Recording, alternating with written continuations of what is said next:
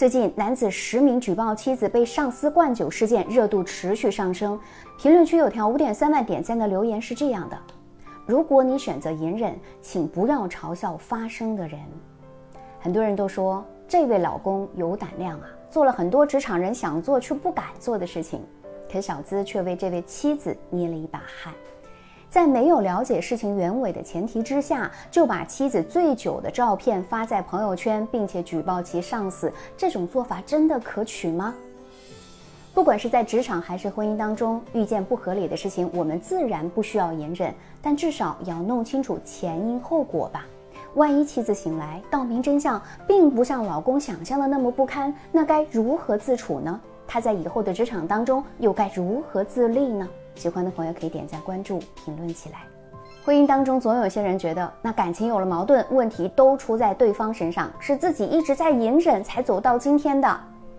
但我们在心理学的家庭治疗中有一个核心的理念是，双方其实一直都是在互动，所有的问题都是两个人合伙制造出来的，谁也不无辜。就像很多妻子在抱怨老公的时候，总会说：“真不知道他是怎么变成现在这个样子的。”那如果你问他，当初结婚的时候他应该不是这个样子，你做了什么他才会变得不好了呢？那妻子肯定会立马说：“我什么都没做啊，他变坏可跟我没有关系啊。”但其实这个“我什么都没做”中间是包含一种动作的，那就是默许或者说不作为，保持原状。也很可能你做了一些事情，但都是无效功，所以才会呈现出当下的局面。比如，很多妻子会一直抱怨老公在家什么都不干，就像是一个大爷，却又默默地把所有的事情全部都做了。也就是说，你虽然知道他不对，但你却没有发出明确的信号，以及没有足够的耐心引导方式不对。比如，你可以跟老公说：“亲爱的，一会儿去把碗洗了好吗？这个事儿今天交给你喽。”而不是一边抱怨他，一边自己忍不了，自己把事儿全部干完了。那这样他就很清楚，只要忍受你的唠叨，就可以不干活。那么以后就会逃避所有的劳动。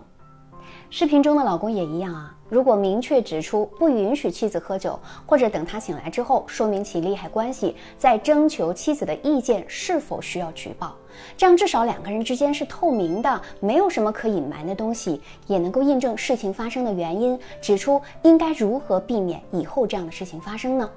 至少比在妻子醉酒什么都不清楚的情况之下，你替他做了决定要好一些吧。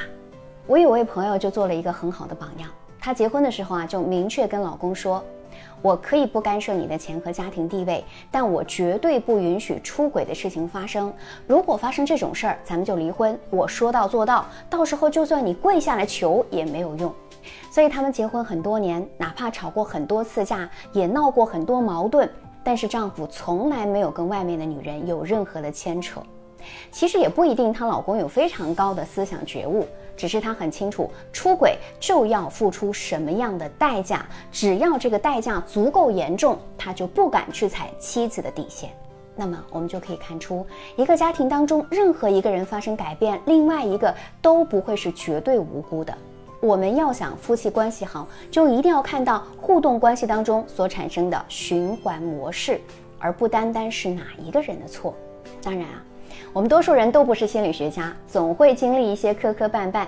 但要记得啊，每对夫妻都可以有自己的相处之道，认真去学习和摸索，才会把日子越过越好。